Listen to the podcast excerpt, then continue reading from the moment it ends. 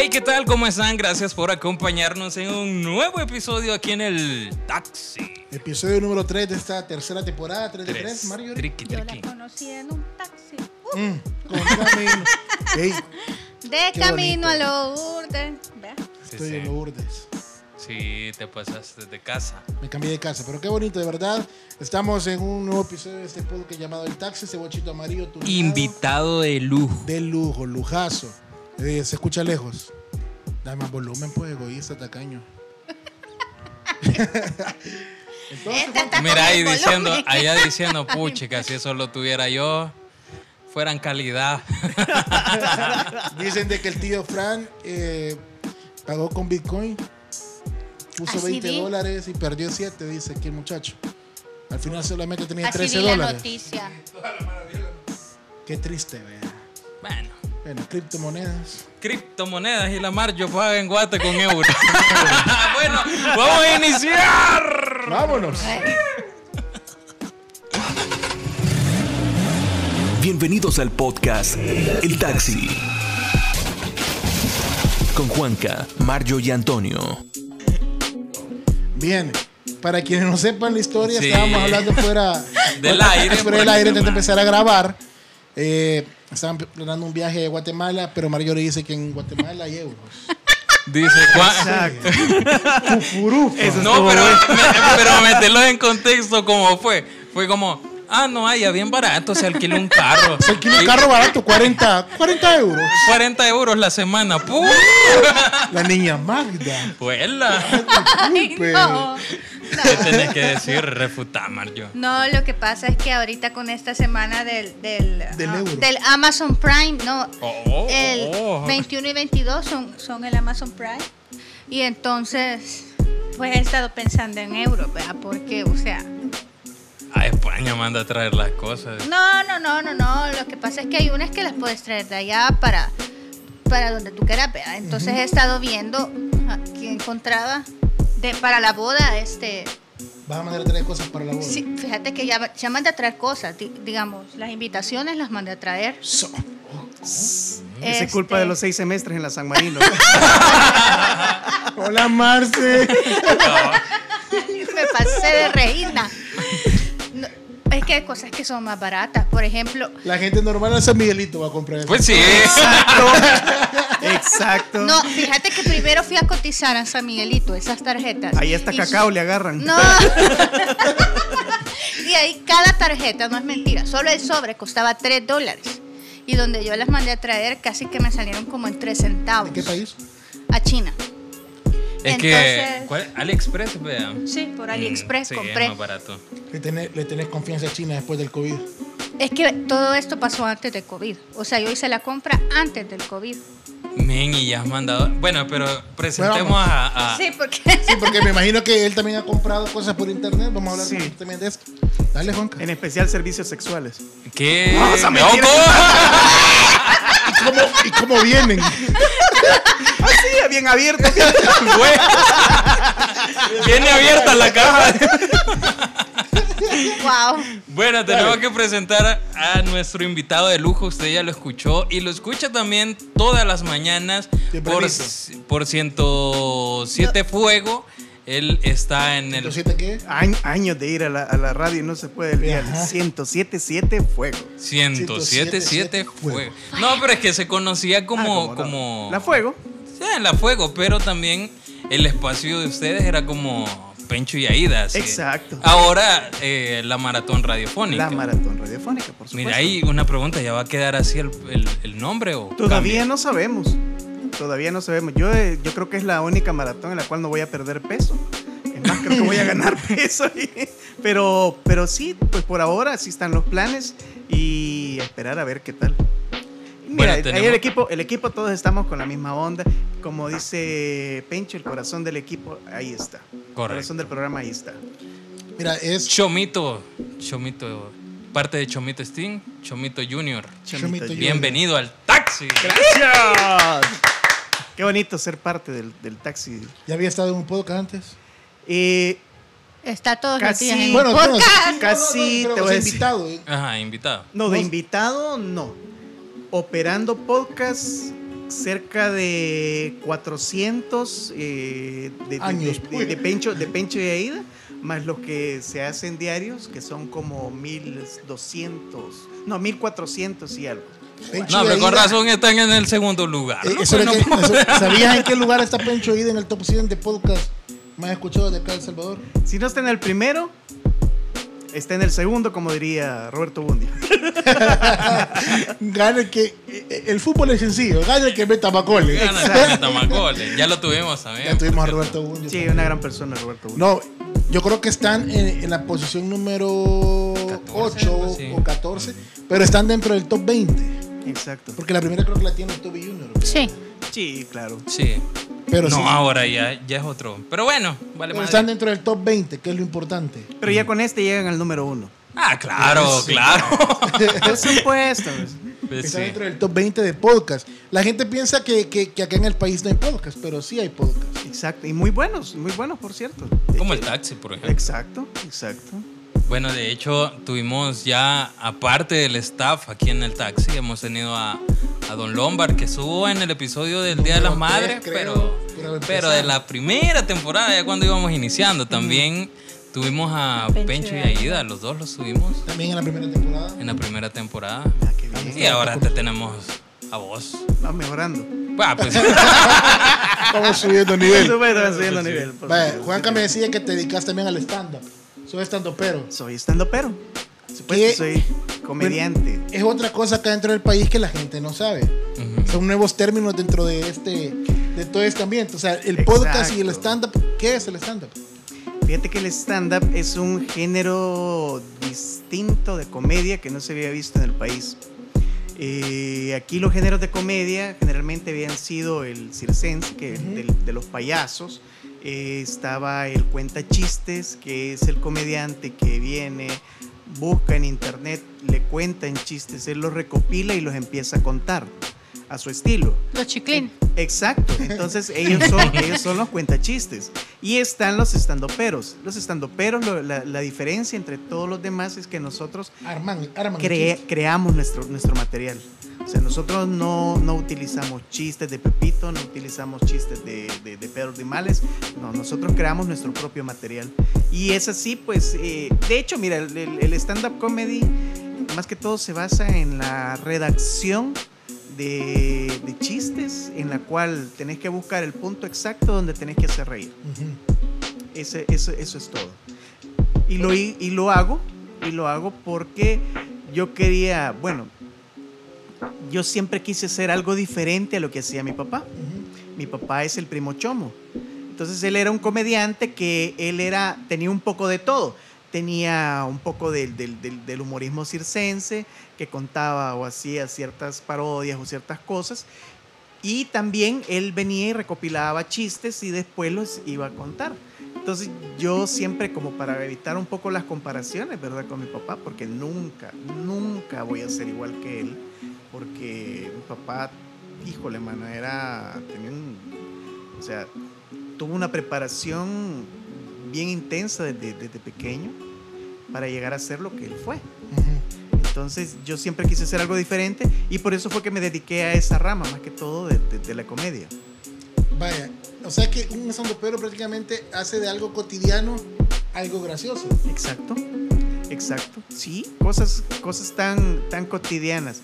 Vaya, por ejemplo, yo digo, eh, sí, señores, yo soy hijo del primo Chomo, pero a mí me cae mal que la gente venga y me diga, hey, hey, mira, hacele como tu papá, decir, pulido. Y yo, ay, mira, yo, yo en serio, yo no, yo no puedo imitar a mi papá. O sea, no me sale.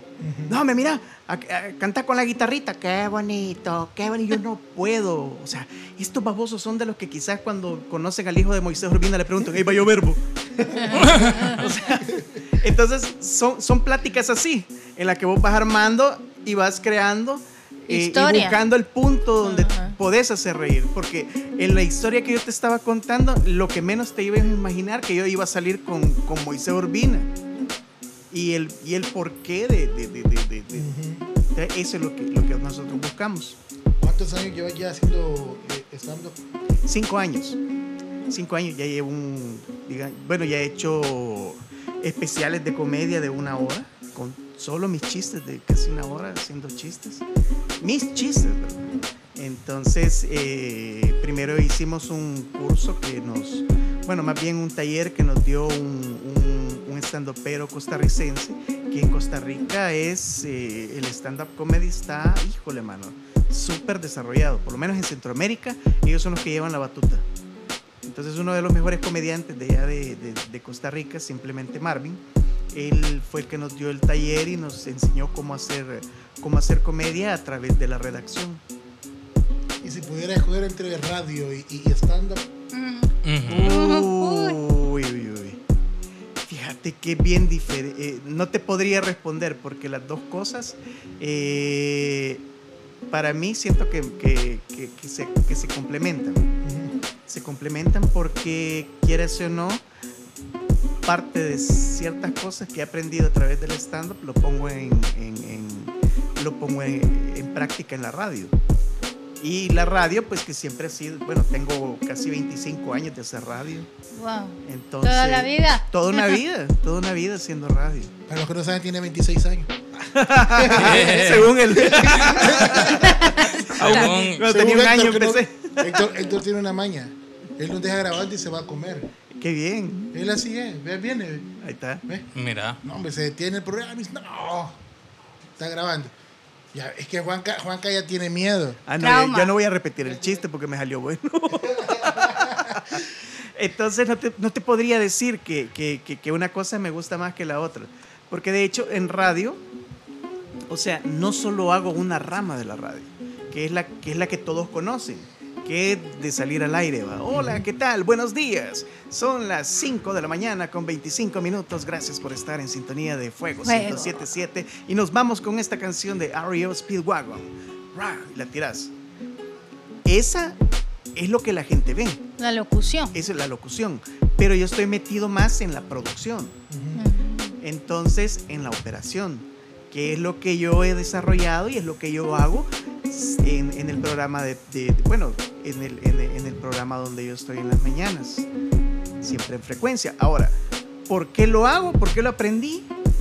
Por lo mismo que yo les estaba diciendo hace rato que yo nunca quise ser las mismas cosas que hacía mi papá para uh -huh. evitar las comparaciones. Uh -huh. Porque dicen por ahí que existe la maldición de los juniors. O sea, si ustedes se dan cuenta, está eh, Vicente Fernández Jr. Y ese no huele ni yede. Es otro, el potrillo. El, el, potrillo es el que, el que, el mero mero ahí. Está Antonio Aguilar Jr., pero ese ni huele ni yede. Es Pepe Aguilar. Es Pepe Aguilar. Entonces yo no quería ser el primo chomo sí. hijo o el primo chomo, el primito chomito, porque tampoco quería yo llegar a eso, sino que entonces uno de los consejos que mi papá me dio cuando yo empecé a trabajar en radio es, mira, me dijo, cuando empecé a trabajar en radio me dice, no solo te quedes a dar la hora, porque eso todos lo hacen. No te dediques solamente a presentar bien una canción. Me acuerdo de mis clases eso, de radio. porque todos lo hacen. O sea, aprende de todo. O sea, aprende para qué sirve esto, para qué sirve lo otro y aprende para qué sirve hasta el último botón que encontres. Eso me llevó poco a poco a ir, aunque te digan metido. Y ahí fui yo de metido. Papá preguntando, ¿y esto para qué? Ah, ¿y esto para qué es? Ah, ¿y esto para qué es? Ah.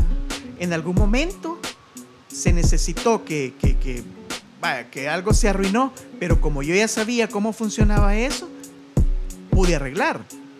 Y eso poco a poco me llevó a saltar de la cabina al estudio de grabación. Que eso, que, que, aprender producción, bueno, para mí, cuando yo empecé, era bien diferente a como, como se hace ahora.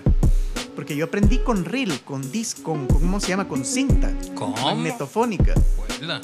Ajá, entonces ahí tenía que estar enrollando, así como salen las películas, mm. cuando hacen así alusiones a cosas viejas. rebobinar. A, a, rebobinar la, la, la, cosa esa. Entonces, si aquí tirabas el, el, CD, que era lo más moderno que había, tirabas el, el, fondo musical y vos tenías aquí el texto y, tenía, y empezaba a sonar y vos tenías que manejar, bajar un poco el volumen y empezar a hablar, ¿verdad? Bueno, señoras y señores, quiere ponerse en cuatro eh, en Guatemala. Viaje por la Pesarosi, ¿verdad? Que es en cuatro horas, lo lleva a Guatemala. Y ya solo subías el volumen. Entonces, todo lo hacía vos mecanizado. Entonces, no es como ahora. Hoy, vaya, grabás. Te vas a comer. sirve, Te eh, vas a comer, te prácticamente, prácticamente ves el sonido. Lo puedes manipular, lo puedes poner aquí, puedes poner la voz aquí, puedes poner el efecto aquí, puedes poner la música aquí, puedes poner así. Entonces, como ciertos comerciales que me mandan de una. ¿Qué? Te la están tirando. no, de, de hecho, quien hace el guion soy, soy yo, ¿verdad? pero siempre hay un filtro. Pero Ah, son vi- ah, bueno. Entonces, entonces yo empecé así. Empecé a trabajar todo eso y poco a poco, poco a poco, de repente apareció una, un- una cosa que se llamaba eh, Bernoulli. De repente apareció otra cosa que se llamaba Playlist 360 en la que ya íbamos poder, ya, ya podías vos venir y poner aquí la música y aquí podías poner la voz y ya grabar para otro, para otro lado. Entonces, y así poco a poco, poco a poco. De repente me cambié de radio y fui a aprender, fui a otro lugar donde eh, fui a aprender a usar el, ¿cómo se llama? Los reel. O sea, el reel se llama los, los, los carretes, ¿verdad? Pero no era un carrete así como los conocemos, que eran bien delgaditos, sino que era un reel grueso, que en vez de tener dos canales, izquierdo y derecho, tenía 16. Entonces lo que vos hacías era ir activando uno por uno, grababas la voz, de ahí grababas. Entonces tenías que hacer un montón de cosas. Y de repente apareció una computadora por ahí. Y así, poco a poco, poco a poco fui aprendiendo y, dejé de ser simplemente eh, aquello de que la esperanza de muchos directores de radio con los que yo trabajé, de querer tener un programa exitoso a las 4 de la mañana como lo tenía mi papá. Y como repito, yo nunca iba a poder hacer lo que hacía mi papá Ujú. Porque él ya vino con eso. Él se preparó, él estudió teatro, él estudió en, en, ¿cómo se llama? En Bellas Artes, hizo televisión, eh, fue extra en una película mexicana, eh, hizo, hizo una barbaridad, barbaridad de cosas que, que impensable y que yo no tuve la oportunidad de hacer. Entonces no me podía poner yo a, a querer, primero, agarrarme de- de- del personaje de él, porque no era justo no lo podía copiar tampoco porque siempre iban a haber las comparaciones. Segundo, igual no me sale poder hacer, eh, el querer imitar las cosas que hacía mi papá porque él tenía su humor y yo tengo mi humor también. Sí, de hecho, de hecho eso estábamos hablando ahí abajo antes de, de entrar. Porque el, el papá de Héctor nos, nos decía, ahí va a venir el, el hijo de- de- del primo Chomo. Y él bien emocionado. Pero también algo Y vos que... le dijiste, nadie no es la gran cosa. mejor corto No, famoso". no, para nada. Pero algo que, que sí es de reconocer bastante, que vos y tu hermano son personas de medios, o sea, eh, del mundo artístico, por así decirlo, igual que tu papá, pero nunca eh, adoptaron eso de, de, de- De seguir. de vivir bajo Ajá. la sombra de, de- de su papá. Exacto. Porque tu hermano, eh, cabe destacar que es, es rapero y es Ah, no, los- él es mi sobrino. Ah, él es tu sobrino. Él es mi sobrino. Ah. Él es mi sobrino. Él es hijo de mi, de mi hermano mayor. Saki. Saki. Ay, Exacto. Es que mira, mi hermano mayor, eh, él se graduó en segundo año de bachillerato, pero se graduó de papá. ¿verdad? Sacó tercer año de bachillerato y ahí se graduó de, de- de cabal de bachiller.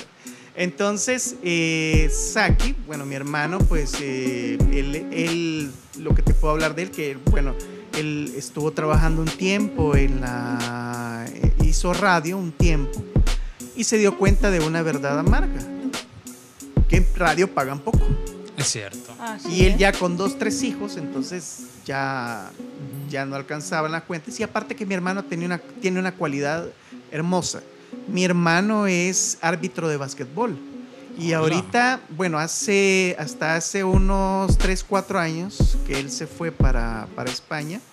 Él se Allá hace fue... euros. Allá Allá- hay Él euros. sí conoce de los héroes. Exacto. Entonces, él, eh, él salió de aquí siendo el mejor, eh, ¿cómo se llama? Árbitro, Árbitro. de, árbitro de, de, de básquetbol. Qué Salvador. Mira, hay una, hay una frase que es bien repetitiva, dice que cada persona tiene su ángel, ¿verdad? O sea, y, y- y cada quien tiene, saber, tiene que saber cómo usar ese ángel. Exacto. Y yo, a mí me gusta ver videos de La Voz, de un programa de, de canto. Y ahí, bueno, llegó concursando el nieto de Pedro Infante. Y, Correcto. o sea, todos los jueces estaban de espalda, eran las audiciones. Él me encanta igualito, Pedro Infante, pero igualito. Y todos los jueces asombrados, pero que puya. Es la voz de Pedro Infante, ajá. Es la voz de Pedro Infante, que no sé qué, pero al final ninguno se dio vuelta porque pensaron de que era un imitador de Pedro Infante. Cuando se dan vuelta y él les dice que él es nieto de Pedro Infante, todos se quedan así como puya. La regamos, vea, no le dimos la oportunidad a un familiar de Pedro Infante. O sea, ¿quién fue Pedro Infante? Una leyenda y toda la onda. Pero ellos le dicen, lo que tenés que hacer es ser único. No imitar a tu abuelo, a tu abuelo. Tenés que tener tu propio estilo. Y al final eso no está mal, o sea, Ujú. puedes ser familiar de quien quieras, pero, pero tu talento es único. Exacto. Y ese talento tenés que saberlo usar a tu favor. Va, fíjate, te voy, a, te voy a contar dos casos que yo conozco y bueno, conocí muy de cerca. El primero eh, era un cantante ranchero salvadoreño que su cualidad era cantar idéntico a Vicente Fernández. Vos lo oías con los ojos cerrados y era Vicente Fernández. Era- Nada, Chente. Exacto. Hay quienes se daban vueltas. No mames, no. Entonces, y él pues luchó, luchó y luchó para hacerse de un hombre, para hacerse de, de- de- de una fama, hasta que logró conocer a Vicente Fernández una vez que vino Vicente Fernández. Lo oyó cantar Vicente Fernández y le dijo, te felicito. Te felicito. y Cantás igualito. le- Que no es lo mismo. pero mirá, le digo, pero yo soy yo, le digo. Y vos, le digo. Eh, Ajá. Entonces, le, le- a él le pareció excelente lo que él hacía. Y, pero sí, pero, ¿y entonces? O sea, ¿dónde está tu talento? ¿Dónde está lo que vos estás cosechando? Si te estás agarrando de lo que yo he hecho. El otro caso, Carlos Nuño. Carlos Nuño es un cantante español de salsa. Que él, lo que él tiene es que canta idéntico a, ¿cómo se llama? A- ¿Cómo se llama? Julio Iglesias. La misma voz. Entonces él lo que hace es agarra las canciones de Julio Iglesias y la graba en versiones salsa. Entonces, ahí está. Él utilizó su talento, que era imitar a, a- a- a Julio Iglesias, y lo usó cantando salsa, no haciendo lo mismo de- que, que- que- que Julio Iglesias. Entonces, son casos bien diferentes. Pero a la vez que tienen ese, ese- esa, esa cuestión de que, de que es cierto que hay... Vaya, yo te digo, yo, puedo, yo pude haber... eh, bueno, Dios quiera me bendijo con, con, con cosas que le ayudaron a mi papá con su talento. Pero no lo voy a usar para hacer más de él, porque él ya está. No, en realidad que, que, sí. que bueno, o sea, que decidiste ser, ser vos mismo, o sea, no ser, en poca, quizás se escuche mal, pero ser la sombra de, de. Exacto. Y en un inicio siempre te dijeron, ah, vos sos el, el- el hijo del primo Chomo, y ¿por qué no lo invitas? Sí, sí, en una radio eh, me dijeron de que sí, que la idea de ellos era que yo que yo Hicieras lo hiciera, mismo. que yo hiciera lo mismo y Se me pusieron y me pusieron en el mismo turno de 4 a 6 de la mañana en la ¿Qué? que buena. Haciéndole competencia a tu Haciendo- papá. Haciéndole competencia a mi papá. Pero ¿Qué? ¿Cómo le iba a hacer competencia a mi papá? Sí. Y apenas y hablaba como Betty la Fe en ese entonces. ¡Ay, don Fernando! todavía, todavía no había desarrollado esta voz seductora. Pero El fíjate 4 de la mañana. Sí, exacto. Pero fíjate que eh, era, bueno, para mí, para mí fue bonita la experiencia de, de, de que, bueno, eh, te voy a contar, cuando yo empecé a trabajar ahí, me dijo, me dijo Charlie Renderos, me dio un consejo también, que también me marcó para toda la vida. Él me dijo, mire, me dijo, usted tiene una ventaja y una desventaja. me dice. La ventaja es que tiene al maestro en su casa Aquí. y puede aprender lo que quiera de él. La desventaja es que si usted quiere figurarme, tiene que hacer algo mejor o por lo menos igual a lo que él hace. Qué reto, man. Ajá, un reto bien diferente, ¿verdad? o sea, bien reto, reto, reto grande. Entonces yo por eso busqué ser diferente a lo que... Si yo he hecho de Mira, todo. chévere. Yo en algún momento, bueno, yo he, hecho, yo he hecho de todo. Yo en algún momento fui la voz en off de- del noticiero de Canal 6. Yo daba los titulares de can- del noticiero de Canal Recordanos, 6. Chumito, ¿por qué? Esto fue, no, vos ni habían Ah, nacido. creo que regresa. fue- eso fue en el Ah, 90, regresa. 98, 99. Oh, que me agarraba garrotazo el director. No, eh, ahí fue como en el 98, como el 98, 99. Ah, pero es que allí todos miraban el 12, Ya ¿verdad? tenía nueve años. Sí. Sí. Entonces a mí me- yo llegaba a grabar todos los días y pues, ya el guion va. Solo Es- estaba variedades del 6. ahí estaba todavía Variedades del 6, el volumen 10. Y siempre en domingo. Siempre en domingo. También. Que ese es domingo para todos, ¿o no? No, no, no, había un programa que se llamaba Siempre Domingo. Siempre, Siempre en en domingo, domingo. pero ese era mexicano. Raúl- Raúl Velasco. Velasco. Pero era mexicano, ajá. Ese era Oh. mexicano. Era mexicano. Pero bueno, sí era pero recordanos, Chumito, cómo, cómo presentaba los titulares. No, en ese tiempo eh, salía yo. Esta noche en el noticiero de Canal 6 presentamos las noticias de hoy. Ya salía. Ganó la presidencia Francisco Flores. El Salvador va para arriba. Como ¿Por qué le da, payaso. por qué le da risa? en serio, ¿por qué le da risa? Oh, cositas. cosita. Porque va para arriba. Cositas. Esta noche en el noticiero de Canal 6 gana la presidencia Tony Saca. Salimos de la pobreza. Uy, chica, ¿Por qué risa? Es que mira, ahorita que, que salimos de, solo se imagina la, la imagen de, de la esposa que iba Sí, a la cabal. cárcel de Bogotá. Pobrecita, No, pobrecita. pobrecita. Pero, pero vaya, y, y también fui en algún momento, hice la voz de, de, ¿cómo se llama? Cuando pasé al canal 21, necesitaban una voz en off para eh, este programa que se llamaba El Club del Hogar. Solo que yo Ah, Donde sí, salía un señor peloncito. Exacto. Mayorcito. Don Miguel, Don Miguel, Don Miguel. Mira, ¿y él qué era? ¿Qué era de...? ¿Solo era presentador o...? No, él era Se ve gerente. que le gustaban las jovencitas. pa. Él era gerente de Megavisión. Le ¿Cómo? gustaban las jovencitas. sí. Sí. Es que tenía Como cara de todo. pícaro el maestro. Como a todos. Ah, don, Miguel, don, don Miguel, don Miguel, una gran persona. Fíjate que Don Miguel, eh, bueno, de hecho yo, yo hacía un personaje ahí. Yo hacía un personaje que, eh, y no salía en cámara. No salía en cámara, solo era la voz en off. Entonces, o sea, El Salvador no estuvo preparado nunca para esta belleza de cara, pero salía siempre, siempre en, eh, detrás de cámaras. Entonces, y yo hacía un personaje que se llamaba El Compadre. Entonces era el que leía los premios. Entonces decía don Miguel, vaya, aquí tenemos a la ganadora. Así Y así hablaba. hablaba, literal, vea. Sí. Él, es- como él era gerente de ahí de Megavisión, yo le hablaba a mis compañeros. ¿Qué tal, hijito? ¿Cómo está? Hola, don Miguel, dígame. Mire, hijito, hágame un favor. Ajá, don Miguel. ¿Crees que puede agarrar eh, lo- la, la- el- el- la caja de CDs que está ahí? Y por favor, lléveselas al del estudio, por favor. Ya voy a llegar yo por ahí por él. ¿Cómo no, don Miguel? Ahorita. Gracias, hijito, gracias. ¿Qué? Al rato iban los cabrones con las cajas. ¿Qué? Sí, Yo me acuerdo. Ya, Hablando de yo me bajaba. Entonces don Miguel decía, eh, ¿qué ganó aquí la ganadora? Y ya salía yo, fingía mi voz.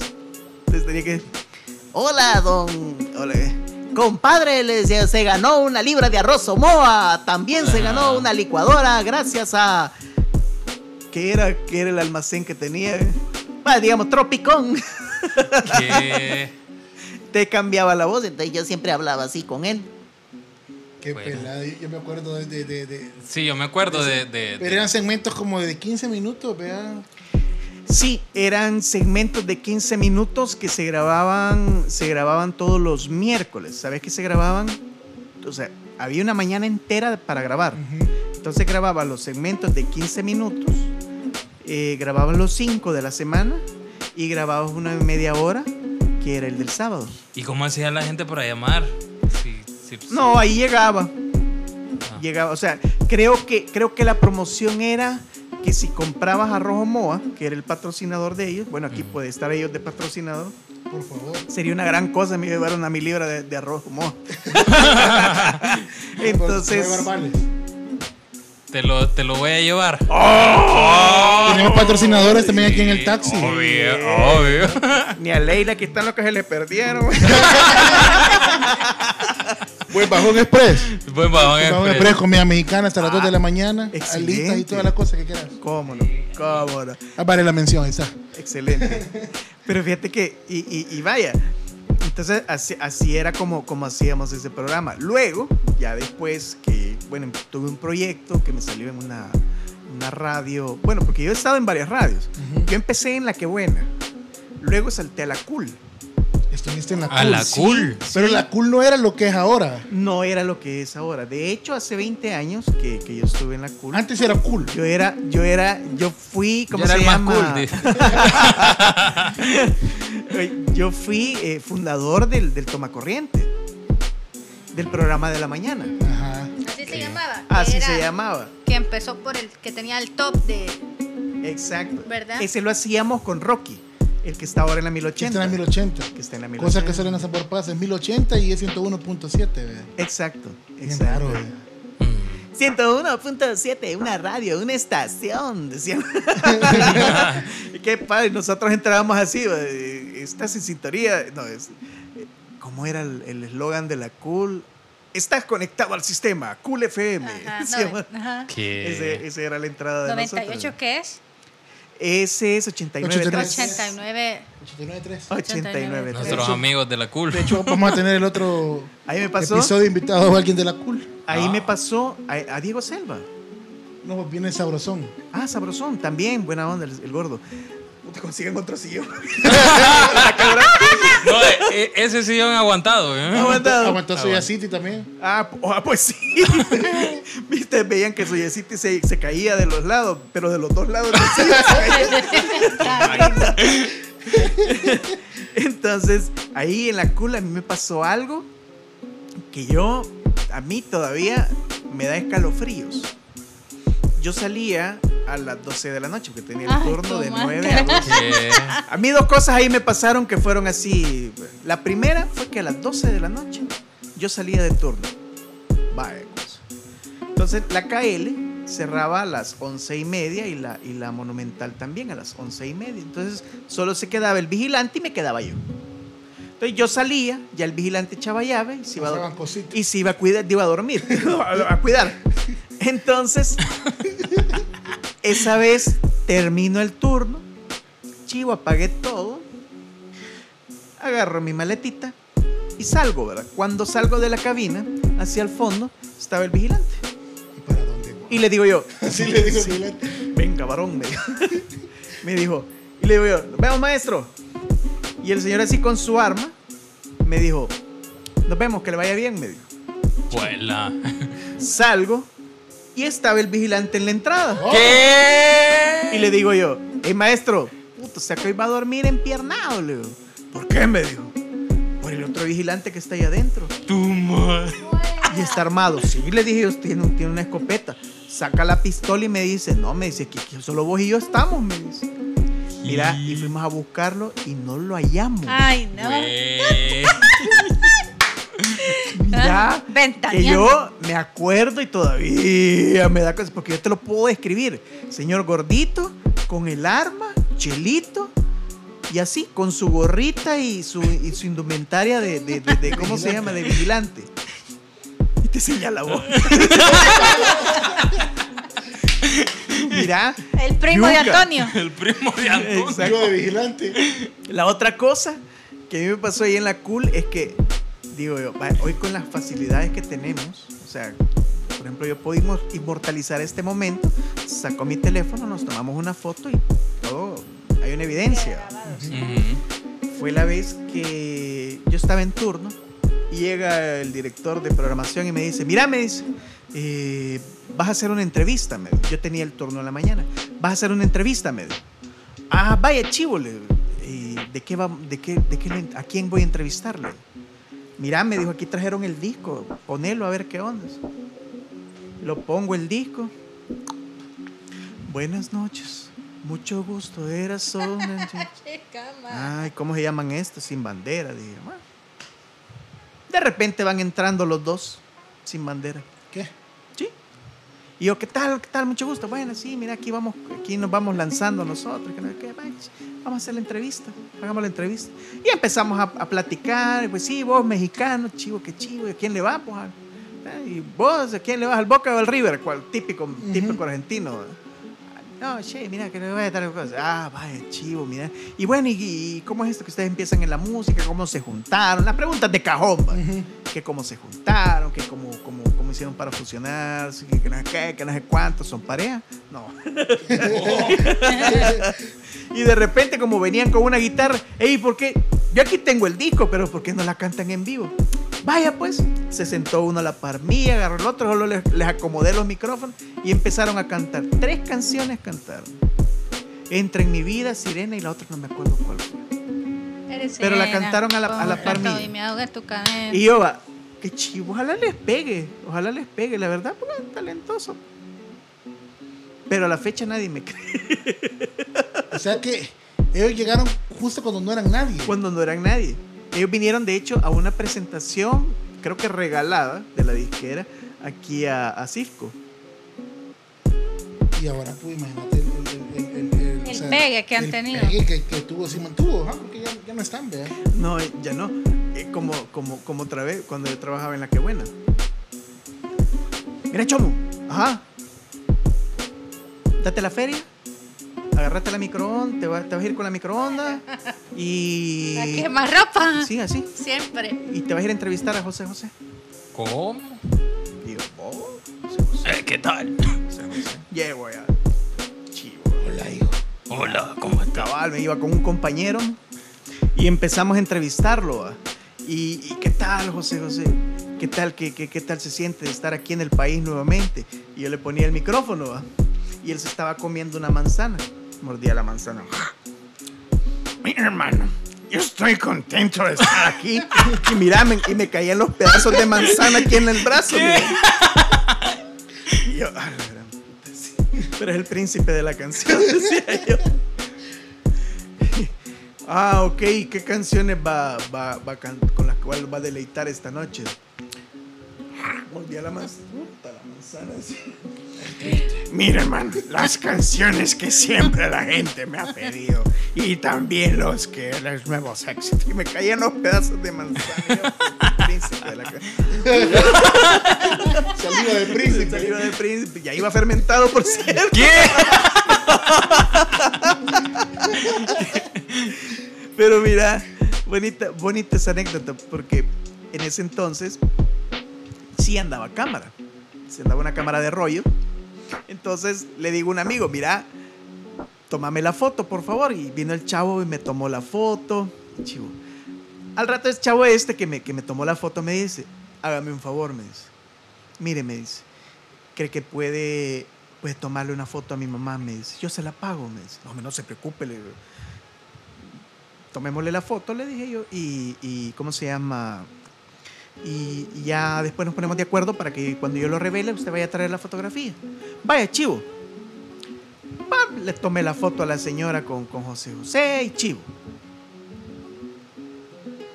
Pasó el tiempo, le di mi número de teléfono porque creo, que- creo que se le perdió, porque nunca me llamó. Nunca, nunca, como mi crush. Nunca me llamó. Entonces, sí. Y así, no me llamó. Pasaron los años. Estoy hablando que esto fue en el 97, creo. En el 97. Pasaron los años. Yo eh, siempre que ordenaba el cuarto o hacía, movía el cuarto, siempre me encontraba la bendita foto. Y así. Hasta que hace unos 3, 4 años me encontré la fotografía y dije yo, "Ve, le voy a tomar una foto y voy a preguntar en San Facebook. a ver quién la conoce. Y la publiqué. Allá a los, como a la media hora, yo la conozco. Un, un mensaje, yo la conozco. Y ya le etiquetaron a la señora, mire, aquí está su foto. Y a la señora, ay, mi foto, que no sé qué, que no sé cuánto. Hasta La que ya Estaba viva la señora. todavía estaba viva. Pero mira, me dice la, ya quedamos de acuerdo. Pues mire, yo le quiero entregar su foto, le digo porque pues sí, le digo yo. O sea, ella, usted ya la tiene publicada y todo, pero se la quiero entregar. Ya la señora, ya quedamos de reunirnos, llegó la señora, ya, ya. Y empezamos a platicar y me decía, mire, me dice, esta foto, me dice, verla me ha hecho, me ha hecho llorar, me dice. Porque mire, me dice, yo, yo soy sobreviviente de cáncer, me dice. En ese entonces, mi esposo acababa de morir de cáncer. Y mi hijo me llevó al concierto para que yo me, animara un poco. En aras de despejar la mente. Ajá. Entonces, me tomaron la foto, me dice, pero yo, pues sí, nunca, nunca, nunca supe qué onda con esa foto, me dice, hasta que la vi, me dice. que- O sea, imagínate qué, que- qué que- vuelta la que dio esa fotografía. ¿Y el hijo? ¿Ah? ¿El hijo? El hijo es su madre ese. no, el hijo, el hijo también me agradeció y todo. Ah, o sea, yo pensé que no, no te explicaciones de por qué no te había llamado ni nada. No, no, no. Y todavía la sigo esperando. No, que fíjate que eso pasa, porque a veces Es que dice, mira, "Puya, da es, pena. que hoy, vea". es que hoy, por ejemplo, déjame una perdida. Ajá. Mándame un mensaje. Anótamelo aquí. O sea, o, o escribime al WhatsApp. Tomarle una foto. Tomarle una foto. Ah, exacto. Pero en ese tiempo no existía todo eso. Entonces imagínate, si hubiera existido, yo tuviera mi foto con, con Sin Bandera. Si hubiera exi- existido esa foto hace mucho, hasta yo ya me hubiera olvidado que le tomé fotografía a ese señor. Bueno. Mira, ¿y en qué, en qué año eh, das ese, ese paso? O sea, ¿cómo es que entras a Pencho y Aida? Ah, vaya. Fíjate que yo... Hubo casting, Ajá, hubo hubo casting. Sí, Has hubo- hecho casting. Hubo casting, hubo casting. Eh, fíjate que, bueno, luego cuando yo, yo empecé a, bueno, me salió un proyecto, les conté, eh, entonces regresé, al, regresé a La Fuego y ahí estuve en turnos y hice un par de radios por ahí. Yo he creado como dos radios, así a partir de cero, para empresas, para, ¿cómo se llama? Para esta, bueno, para el seguro social y así. Entonces, he creado y automatizado radio, ¿verdad? Para que no necesitan el montón de gente. Radio todo. Selecto. Ah, esa es mía. Ay, está lindo. Cabal. O sea, pero, pero, pero algo así, o sea, algo así, lo que, lo que hicieron con Radio Circuito Selecto. cerrado se llama. Circuito cerrado, exacto. Yo fui, Ay, yo fui a clase, yo sí, bien, radio.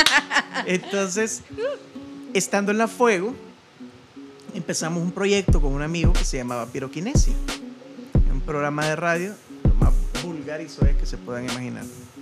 No, no era, no era, no era tan ni vulgar ni tan sino que trabajábamos mucho el, el doble sentido, pero lo trabajábamos bien fino, bonito.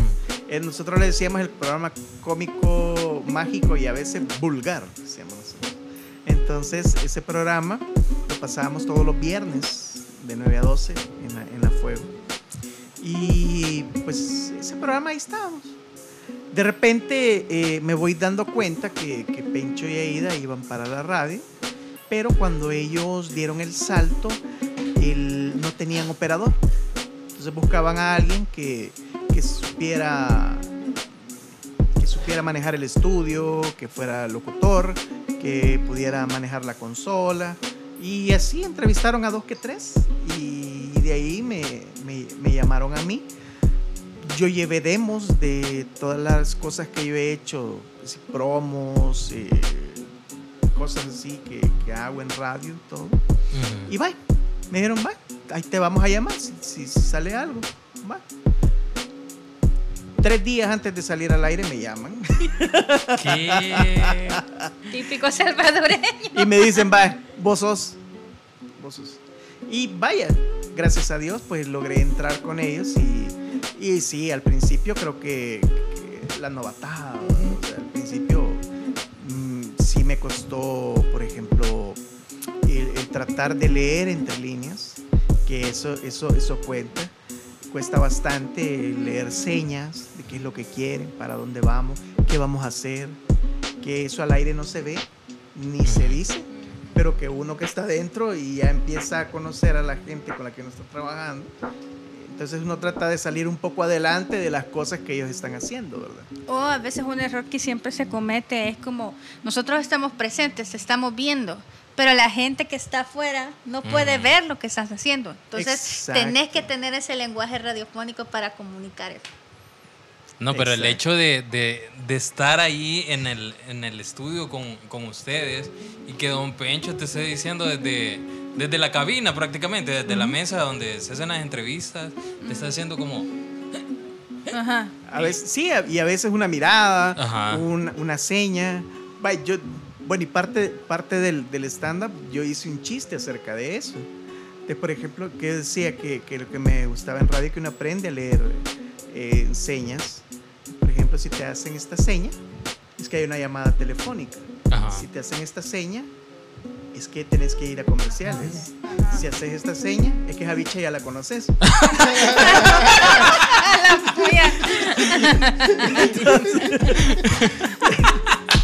Te pelas.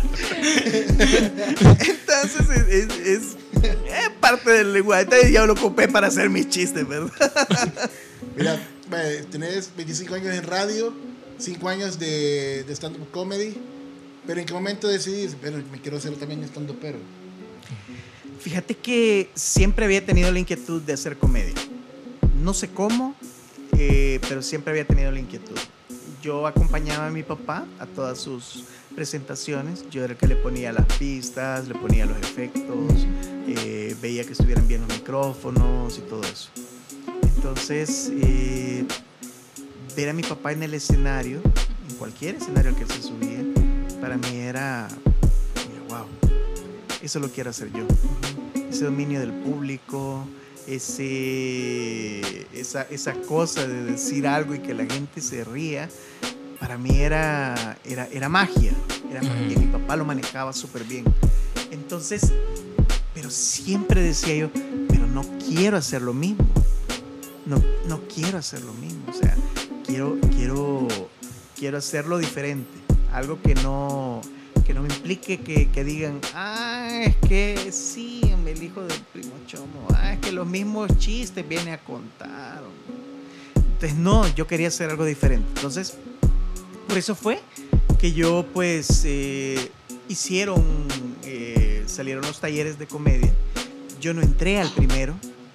Salud. Perdón. Eh, alerta de COVID. Mascarilla, por favor. No, que no es va- e- ella sí no es vacunada. Ah, como, y la peor es que la que no es vacunada. Entonces, Vacúnenme, porfa. ¿Cómo? ¿Cómo? ¿cómo? Víctor. A ver, sea, Vámonos. ¿Qué estás poniendo ahí? Aceleremos la boda, muchachos. que yuca. Rayos. Entonces, le salió el primer, el, primer, el primer taller de comedia. Yo no lo pude hacer. Yo no lo pude hacer con todo el dolor de mi alma. Por, por ¿cómo se llama? Falta de tiempo. Y más que todo. Entonces, eh, eh, y ahí está. A los seis meses hacen el segundo llamado a un, a un, a un taller de comedia. Ahí sí me meto me metí y igual, ¿verdad? Empezamos, fue, fue una semana de 6 de la tarde a 10 de la noche.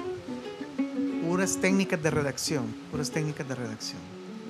Dónde poner el chiste, dónde llevar a la gente para un lado, dónde venir y sacarlas de ahí y hacerlos reír, eh, dónde no payasear, dónde no, o sea, porque mucha gente a veces el error que comete que dice el chiste, ¡Ja, ja! Está esperando la risa, ¿verdad? Pero el estando pero no, generalmente el estando pero está contando las cosas. No, no, no está, no está, no está esperando una risa. Uno sabe que ahí tiene que ir esa risa, ¿verdad? Pero eh, tiene que uno tener esa actitud que también eso da risa. Entonces, perdón. Es como prácticamente a- una actuación también, ¿verdad? En la que... Hay elementos, Ajá. hay elementos de actuación. Entonces está el, el- el, eh, a veces uno le toca actuar ciertas cosas que, que tiene que, que- ah, por ejemplo, chistes serios, va, por ejemplo, va. Ah, hay uno que, que oí por ahí, ese no es mío, gracias a Dios. Pero por ejemplo, a mí no me gusta, eh, a, a mí no me gusta hacer chistes sobre abortos. No me nace. No me nada. No barras. No puede ser. Ahora, eso, eso es La generación de cristal ahorita dejó de escuchar esto. cabal. Sí. Dejó de escuchar Bueno. esto.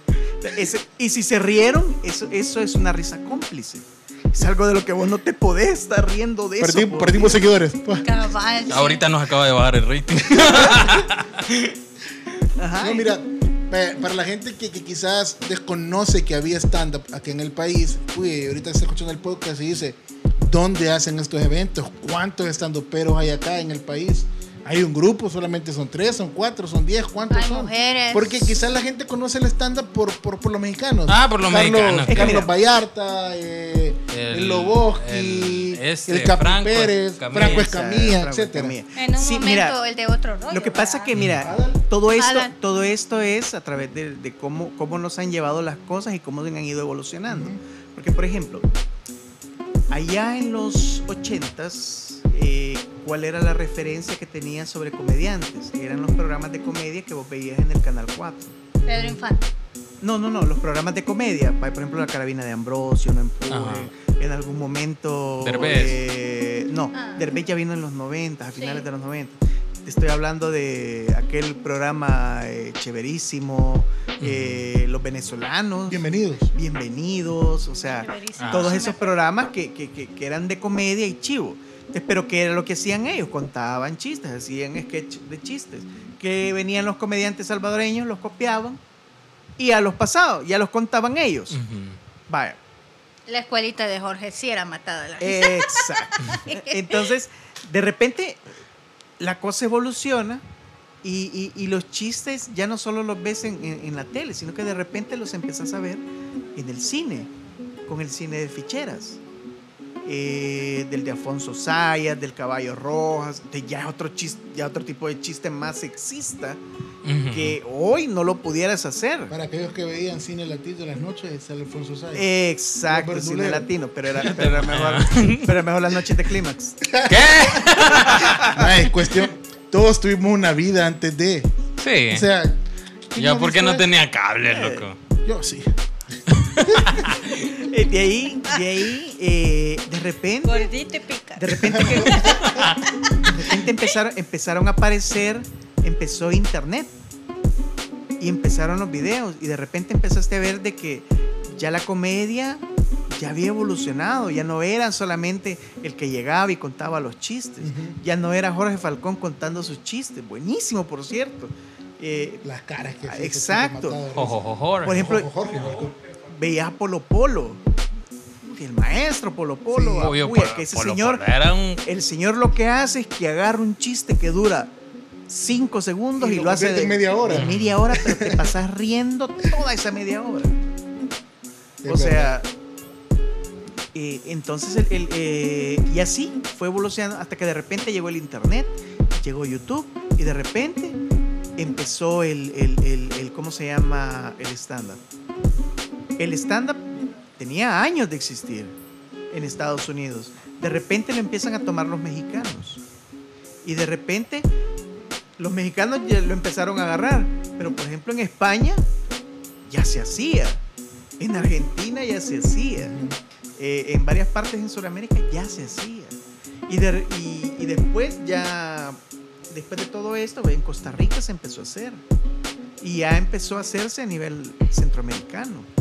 Y ahí es donde empezamos a hacerlo nosotros. Y donde hacen estos, bueno, lo- los eventos, los shows donde se hacen. Donde nos contraten. Mira, hemos hecho presentaciones en bares, restaurantes, teatros, cines. eh, creo que los únicos lugares que no hemos hecho, porque creo que la gente no, No Creo que sé. hay un grupo que se llama Ovejas Negras. pues, de- Hay un grupo, de hecho ellos salieron del grupo de, de- de nosotros, eh, de, de- ¿cómo se llama? Comedia Es. Ujú. El primero que empezó fue el grupo que se llama Comedia Es. Ellos fueron, eh, bueno, nosotros, porque yo estoy ahí, nosotros empezamos, nosotros fuimos el primer grupo de comedia stand-up del país. Luego, pues se separan tres del- de, de ahí, hicieron su grupo de comedia, que se llama Las Ovejas Negras. Hay otro grupo de comedia que también salió de nosotros, eh, pero ¿cómo se llaman? Eh, ya ni me acuerdo cómo se llama, que casi no se presentan. Pero, pero también, o sea, han salido. Entonces, quieres o no, pues se, se- va abriendo. Se, se van abriendo los espacios, se van abriendo la- la- las oportunidades y los grupos, pues que cada quien presenta su, su estilo de- de- de- de chistes. Nosotros tenemos una dinámica de trabajo bien diferente a la que cualquiera de ellos maneja y pues cada quien pues tiene su, su aceptación de- dentro del público. Y creo que lo único que no hemos podido hacer nosotros, por ejemplo, son las, las ¿cómo se llama? Fiestas patronales. Y creo que no lo haríamos, porque creo que la, la- la gente que, que- que llega a ver a fiestas patronales y todo eso, creo que ellos esperan otro tipo de comedia. Ellos, ellos esperan el tipo de comedia de la Tenchis, Ujú. de, de, de comedia de la Débora Penélope, de Cocolito, que lo hacen muy bien en su, estilo y lo hacen excelente. Pero creo que les, los estando, pero creo que ahí, ahí todavía no, no, no podríamos llegar. Y te digo, psicológicamente, el comediante tiene un reto y ese reto es hacer reír. Porque cuando vos ves un comediante, in- inconscientemente pensás, este me tiene que hacer reír. Y si no lo haces, inconscientemente te está cayendo mal. Ujú. Porque no está logrando lo que realmente... o sea, y en serio lo tenés que hacer reír. Por eso es que a veces los comediantes, por lo menos los estoperos, es bien, es bien complicado saber manejar bastante al público. Porque hay veces vos tenés el mejor chiste del mundo, decimos el, tu chiste consentido, lo contás y, y nada, solo- ¿y qué haces? Seguís con lo demás. Pero así es. ¿Jugamos? Yo tengo una última pregunta. Dale, dale, dale. ¿Cómo has hecho mito para sobrevivir? Porque tú ya decías de que tu hermano quiso eh, iniciar en el tema de la locución y lo abandonó por el tema de, eh, económico. Sí. ¿Cómo has, has logrado sostenerte? Porque ya son casi 25 años de estar eh, viviendo de tu pasión. O sea, ¿cómo has logrado sobrevivir en este mundo de la radio que no es muy bien pagado? Me prostituyo en las noches. Simple. Sencillo. Sí, sencillo. No, fíjate que eh, gracias a Dios, pues eh, como no solamente me quedé a dar la hora, entonces no solamente tengo turno, que el turno es el mal pagado, Ajá. ¿verdad? Ahí me decía alguien de, de publicidad, mira, pocos me decía, pocos pueden vivir de, de un turno en una radio. Generalmente buscan otras alternativas de trabajo. Y yo tengo otras alternativas de trabajo. O sea, por ejemplo, el ser productor, eh, manejar estudios de grabación. Eh, bueno, yo hice, por ejemplo, en la pandemia, yo hice podcast para Naciones Unidas. Súper. Entonces, ¡Wow! entonces todo ¡Uy, eso, chira! todo eso me ayuda a mantenerme, ¿verdad? Qué chévere. Sí, no, Y eso aparte, no pues la comedia que eh, sí, a veces se gana bien, a veces se gana mal, según el sapo así es la pedrada, pero, pero vaya, se, se, se, se basa- es, un ex- es un extra que ahí lo tenés y siempre procuro hacer algo. Yo en, en- eh, en el programa Siempre en Frecuencia estoy de lunes a viernes, pero yo domingo tengo turno en la radio, A las 5 de la mañana, ¿verdad? de 5 a, a 10 de la mañana. Que- Entonces eso me permite pues tener, si bien una entradita extra, pero, pero vaya, me, me permite estar eh, haciendo radio a mi manera. Qué chévere. Jugamos. Démosle. Vamos a ver qué, qué- qué tan creativo es ahí en, en- este juego. Ya nos jodimos. Va, vamos a jugar. Vaya, mira, la, la penitencia que sea diferente. Por, ah, A- ahora que sea de contar un chiste. Y aquí todos nos, nos involucramos a contar un chiste. Ya. Si vos perdés, contá un chiste. Todos vamos a contar un chiste. Todos vamos a contar un chiste. va. Va. Juegue. Pero démosle. Va. Da, da la, Ya- las reglas del game. Ya perdimos, pero igual. Lo importante es que el invitado gane. el juego se llama Es Pregunta. Vamos a, a- a- Pregúntame. a, a preguntar, vamos, vamos a Valga la hablar de una situación y todos vamos a hacer preguntas sobre esa situación. Es decir, Héctor se fue a comer y se detuvo el, el programa. Juanca pregunta, ¿y cómo hicieron después para seguir grabando? Marjorie hace otra pregunta, yo hago Ah, otra. ok, ok. Así, todos, todos contestamos con preguntas. Como todo Quien se quede sin pregunta, ese pierde y cuenta el chiste. Exacto. Quien se bloquee. Démosle, démosle, démosle. Vaya, iniciemos. ¿Quién empieza? Empezamos Vos, ahí. vos, vos dale. ¿Empiezo yo? Sí, sí. Para allá. Yo les decía a ellos fuera del aire que creamos, o sea, fui donde mi novia y tapé el baño de mi- ta- tapé el baño en la casa de mi novia. ¿Y qué comiste? Bueno, esa va a ser la situación y ahí empezamos. Ah, vaya. ok. Va, Vaya. chévere. Yo pregunto. Ajá, empezás con preguntas, luego va Ah, ok. aquel y sí. Dios Esa. mío. Tapé el baño en la casa de mi novia ¿Qué comiste? Y te limpiaste. ¿Y de qué color era? y te escucharon tus suegros que estabas en el baño. Y te limpiaste. Ah, no, repitió. No, no, No. ¿Repitió? ¿No? ¿Qué comiste y qué limpiaste? Ajá. ¿Te Ah, ah. Ajá. Pero no te escucharon. Y Ya había yo, tu- yo- yo dije eso, te escucharon tus suegros que Ah, estaban en el baño. Va, voy, voy con, con Contar tu chiste. Dale, maje. Vaya, había, había- estaban tres niños, estaba cabeza de, de, eh, copo de, de nieve, estaba copo de agua y copo de boliche.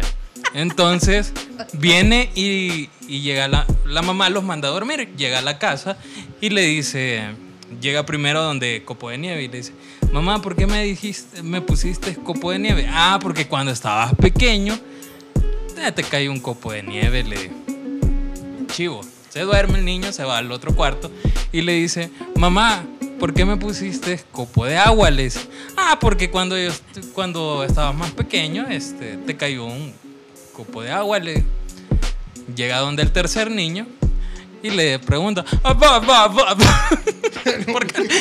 porque le había caído la, la- ya, ya perdí. No entendí. Eso es lo que cuenta. Quien entendió, entendió. Entonces Yo no yo- entendí. porque le cayó la, la, la pelota de boliche. Crean la situación, hombre. Ay, Vaya, es- Como el pero aguanta hambre, vea. Ah, sí. pero, pero, pero vieras, hay, chiquines, hay varios muertos de hambre ahí. vaya, pero yo salgo aquí, ustedes, eh, porque ya Dale, perdí. No importa, otro chiste. La Si puchica. perdimos otro chiste. Bueno, escucho Penchi. Y ahí de Guatemala ya está. ¡Hala! puta! Ala, ala, mucha- Vaya, vaya, vaya, vaya. Voy en el carro y me quedé sin gasolina. Y había una gasolinera cerca. Te llegaron a auxiliar. Y estaban infladas las llantas. Pero no le pusiste agua. Pasó la policía. Echar regular o súper. Aquí no es peligroso. Qué cara está la gasolina. Le llamaste a tu mamá. Paga seguro. Pero mira, ese que cara está la gasolina es un- una expresión. Es una expresión. pregunta. Es cierto, es una afirmación. ¿Qué cara está la gasolina? Es una pregunta. Hijo de Sería, su- ¿esta cara la gasolina? Ah, güey, güey. Te la paso. Dale. Otro chiste. O hubiera sido. Sí, mira, pues. O en tu caso hubiera sido, ¿está cara o está barata la gasolina? Sí. ¿Esta cara la gasolina? El acento faltó ahí. Quiero ver otro chiste, otro chiste. Ay, es que no me puedo. Te ayudo. Dale, dale, dale, dale, dale, dale. Ya tuve que no reír. Se levanta Pepito a medianoche. Va a miar. Pasa por el cuarto de la hermana, estaba medio abierto. Y ve que la hermana se está sobando así. Ay, quiero un novio. Quiero un novio. Se va Pepito a miar, regresa a su casa. Al día siguiente, se levanta Pepito otra vez, va al baño, pasa por el cuarto de la hermana y ve que la hermana está. Ay, quiero un novio, quiero un novio. Ok, se va Pepito al baño. Regresa. Al día siguiente, se levanta Pepito, va para el baño, la puerta está medio abierta, oye ruidito, se asoma y está la hermana con el novio dándose una gran amontonada. Ah, huevo, dice Pepito. Se va para el baño y regresa. Al día siguiente, se levanta la hermana y va para la cocina. Pasa por el cuarto de Pepito, está la puerta medio abierta y oye que Pep- se oye ruidito y ve que Pepito está. Quiero un PlayStation, quiero un PlayStation. Ay, Pulgar, estaban pensando. ¿Sabes Pensé qué que tiene recordó? novia. Ah, Va, mi novio, crear la situación. Ay, no. Una situación. Otra- una situación. Mm, Voy al súper y se me olvidó la lista. Ya te bloqueaste, ya la regaste. ma. ¿Y en qué, y en qué súper compras? Habrá pedido carne. Y Es que te mucho pierdo. no, sí, sí, otra vez dale a usted. Voy yo, le digo. Dale, dale, dale. dale. Ayúdale, va. Va. Estaba un loco que vendía productos americanos, pero esta vez andaba vendiendo rinzo, era un detergente. Y se va a una colonia, ¿ve? y comienza el loco. ¿ve? Producto americano, detergente, buenísimo, le lava la ropa, se lo deja limpiecita, que no sé qué. Llega a una casa, la señora le dice, señor, venga, tráigame el detergente. ¿ve? Llega y le dice, ¿quiere probarlo? Probemos el detergente, pasemos a su casa y va. Comienza, traiga, préstame su camisa. Se quita la camisa la señora. ¿ve? Maxi Sol. Y comienza el loco, con una lavadita y una jugadita, su ropa quedó oliendo fresquecita. Y la señora, guau, uy, que funciona, que no sé qué. Quítese el pantalón, se quita la señora el pantalón, ve, comienza. Con una lavadita y una jugadita, su ropa quedó oliendo a fresquecita. Uy, qué rico huele. Que no... Quítese el brasier, se quita la señora el brasier, ve. Comienza loco, con una lavadita y una jugadita, su ropa quedó oliendo a fresquecita. Y la señora asombrada porque el producto funcionaba. Quítese el bloomer. Se quita la señora el bloomer. Amarrate. Y comienza el loco. va. Con una lavadita y una jugadita, su ropa queda oliendo a. Con una lavadita y una jugadita. su ropa- Ay, no. Qué bárbaro, loco. estuvo bueno, estuvo bueno. Mira la situación. Está muy bien. Eh, una situación. Va. Estoy en un motel con una monja. Con una monja. Con una monja. Va, pues. Y la monja se baña. Y hay condones. Y supo esto el padre. Me puede confesar. Y eso. Y era virgen. Hay jabones chiquitos. ¿De qué capilla es?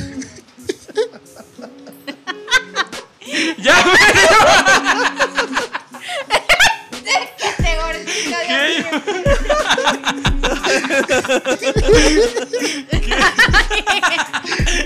Para llegar a ver, pues, Todavía no he dicho. sí. No, ya estuvo, ya pasó. Ah, otro chiste. Ah, Pepito, Pepito Negro. Eso. De repente, puta, Pepito, ay, no tengo pisto, no tengo pisto. Ah, ya sé, ya sé, ya sé. Se va donde, donde la hermana y le dice, hermana, les, ya lo sé todo, les. La hermana se le queda viendo, este puya ya descubrió que estoy embarazada. Pepito, cállate, cállate, no vayas a decir nada. Toma 10 pesos y callado. Sí, con 10 pesos, mi Pepito. Se encuentra el papá, va. Papá, les, lo sé todo, les. Este ya me descubrió con la sirvienta. Toma, Pito, 10 dólares, cállate, por favor, no vayas a decir mierda. De repente encuentra a la mamá. va. Mamá, lo sé todo, les. La mamá. Este ya me vio con el vecino. Hijo de ya la Ya, Pepito, toma, 10 dólares, cállate. Está Pepito contando el billete. De repente va bien entrando el lechero, se le queda bien. Este trae pisto. Señor lechero, les, ya lo sé todo. Le dice el lechero, hijo mío, venga. Como payaso quedó ¿Qué, yo? Qué bruto. Estuvo bueno, estuvo bueno. Bueno, voy yo. Creo yo la situación ahora, vea. Creo yo la situación. chistes. Es que son chivos los chistes. Sí, es que bonito. Primera vez que hacemos Es- esto, Es que ¿eh? mira, es bonito, es bonito, ¿sabes qué bonito? O sea, contar algo y generar la risa de la gente. Para mí, te lo juro, así, para, para mí es una droga. Es como una droga, es, es, es, es aquello, es aquello que me da una satisfacción grandísima, el saber que algo que estoy contando a los demás los va a hacer reír. Sí, se me rompió el pantalón en la calle. Habrá sido un pedo. Y andabas calzoncillo.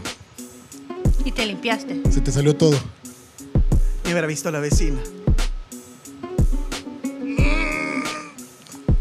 Ya. Nah, ya perdí, pero aquí tengo el chiste. Ah, ya, Vaya, primer acto, estaba una monja jugando póker.